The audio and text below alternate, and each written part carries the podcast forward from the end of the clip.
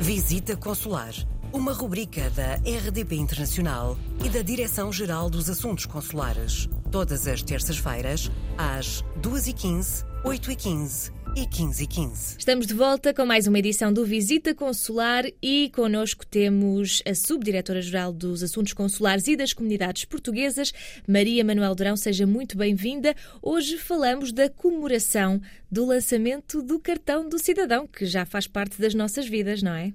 É verdade, todos os cidadãos precisam de um documento para se identificar perante as autoridades públicas e, ou privadas, e esse documento é o cartão de cidadão que é um documento obrigatório para todos os cidadãos nacionais, quer sejam residentes em Portugal ou no estrangeiro, e é obrigatório a partir dos 20 dias após o registro de nascimento.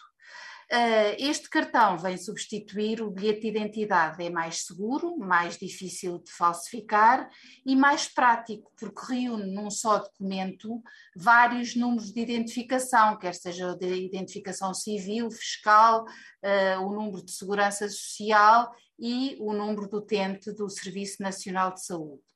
Foi um instrumento concebido há 15 anos. O primeiro cartão de cidadão foi emitido no dia 14 de fevereiro de 2007 nos Açores.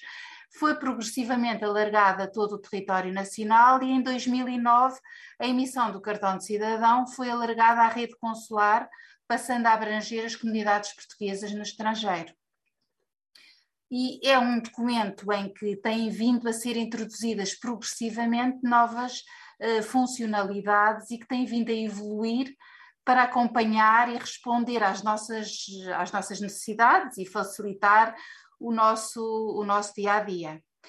Uh, e pode ser uh, usado para vários fins, todos nós já o, já o usamos para várias finalidades, serve como documento de viagem no espaço Schengen, serve para nos autenticarmos em portais públicos ou privados, por exemplo, em bancos, serve para assinarmos eh, documentos digitalmente ou para usar de uma forma segura serviços online. E com a transformação digital que está em curso nos setores público e privado, estas funções serão cada vez mais e cada vez mais importantes. Uh, há, por isso, inúmeras vantagens em trocar o bilhete de identidade pelo, pelo cartão de cidadão. O, o primeiro cartão de cidadão tem de ser pedido presencialmente no posto consular da sua área de residência, para ser feita uma recolha uh, e validação dos dados uh, biométricos da pessoa. E se ainda tiver o seu bilhete de identidade, não precisa de apresentar mais nenhum documento.